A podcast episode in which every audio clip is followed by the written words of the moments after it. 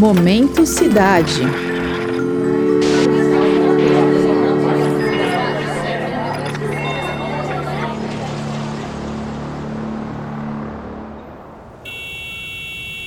Frenesi do crescimento desordenado das cidades, onde ruas e prédios se multiplicam sem parar, a infraestrutura, as casas e até a qualidade de vida são continuamente desafiados. O quadro é de desequilíbrio. O aumento da população bagunça o clima local e até a saúde de quem vive ali.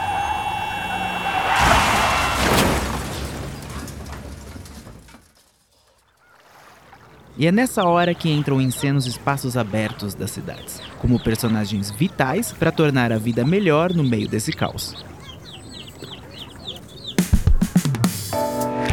Eu sou o Denis Pacheco e o Momento Cidade de hoje faz a pergunta: Como os espaços abertos afetam o comportamento e o conforto térmico das pessoas? Nesse episódio, eu converso com a pesquisadora Camila Janine Costa Barros. Ela é autora da dissertação Parque Urbano: Conforto Térmico e Comportamento dos Usuários. O caso do Parque do Cartódromo na cidade de São Carlos, orientada pela professora Kellen Almeida Dornelles, do Instituto de Arquitetura e Urbanismo da USP. No seu trabalho, a Camila, que é arquiteta e urbanista, traz à tona a relação entre qualidade térmica, comportamento humano e espaços públicos na cidade de São Carlos, no interior de São Paulo. Já venho oito anos pesquisando conforto térmico em espaços públicos, inicialmente em Maceió, que é a minha cidade natal, e depois, né, quando eu entrei no mestrado e na pós-graduação, com os espaços públicos da cidade de São Carlos interior de São Paulo. Então, a, a, minha trajetória é muito ligada ao urbanismo bioclimático, mais precisamente em parques públicos, analisando o conforto térmico e o comportamento dos usuários. São Carlos é marcada por um clima tropical de altitude, ou seja, ela apresenta um inverno seco e frio contrastando com um verão chuvoso. Pensando nisso, o foco da pesquisa foi entender como essas variações climáticas afetam o conforto térmico dos frequentadores de espaços públicos, como o Parque do Cartódromo, próximo ao Campus 1 da USP. É o Parque do Cartódromo, é bem próximo ali ao Campus 1 da USP, e esse, esse parque ele foi selecionado justamente por ser um parque que ele tem uma frequência de usuários, então permitia que a gente fizesse essa associação entre o uso e o microclima, né? Eu e a minha, a minha orientadora, a professora Kelly Dornelles, também é, selecionou é, um parque que tivesse diferentes tipos de pavimentos para que a gente também pudesse analisar as diferentes, os diferentes comportamentos da temperatura de superfície, de acordo com os diferentes tipos de pavimentos, e também que fosse um parque que é, apresentasse áreas sombreadas por vegetação arbórea e não sombreadas, para que a gente pudesse perceber em qual momento as pessoas, a depender da atividade que elas vinham exercer no parque, qual local elas preferiam se situar, se as áreas sombreadas ou as áreas expostas à radiação solar. O estudo utilizou uma abordagem diversificada, combinando mapas morfológicos, simulações de insolação e sombreamento, além de medições das variáveis ambientais nos próprios locais. A pesquisa também incluiu análises comportamentais, investigando atividades e trajetos dos usuários em diferentes horários do dia.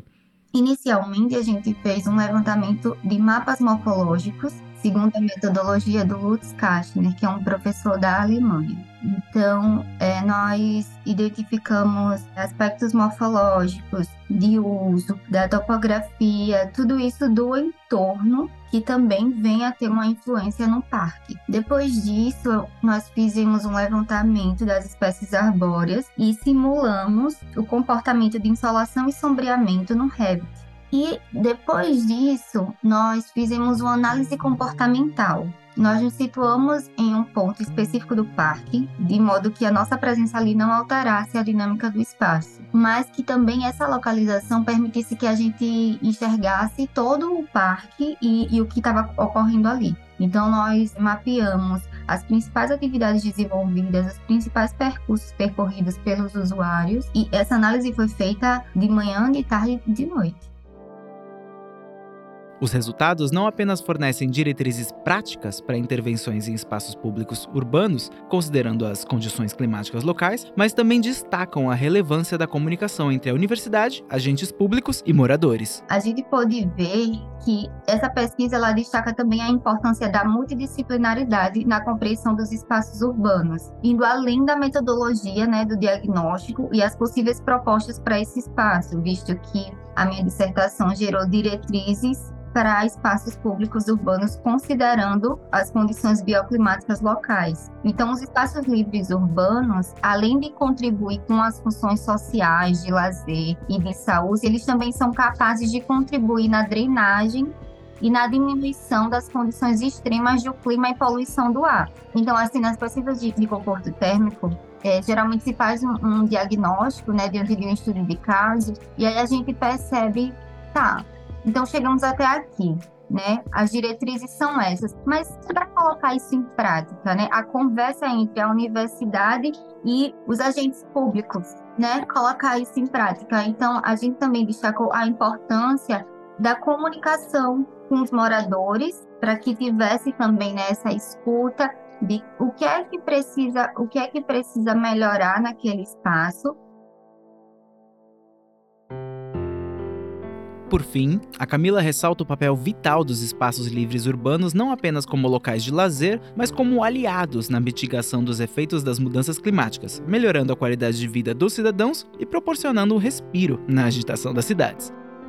Diversos estudos já comprovam que os espaços livres urbanos, eles possuem uma grande eficácia na, na questão da mitigação dos efeitos das mudanças climáticas, bem específico ali na adaptação, na verdade, porque é, é basicamente um oásis no meio das cidades. E contribui diretamente na qualidade de vida das pessoas, visto que vem fatores psicológicos, a quebra da, daquela correria da cidade, uma atividade física que você está desenvolvendo num, num parque, já vem, né? Aí vem a saúde física, a mental, as questões psicológicas. É comprovado, né, cientificamente, a diminuição da temperatura do ar nesses espaços, o aumento da umidade relativa do ar, então, os parques, né, os espaços livres urbanos, eles contribuem positivamente na qualidade de vida das pessoas e pesquisas desse tipo só vêm a agregar nesse sentido.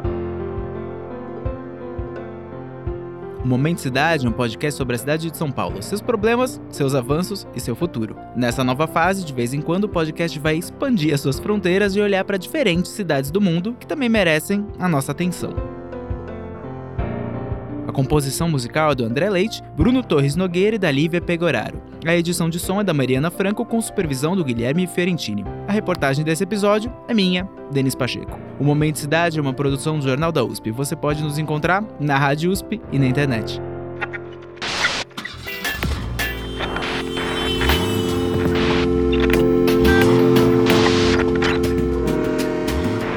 Momento Cidade.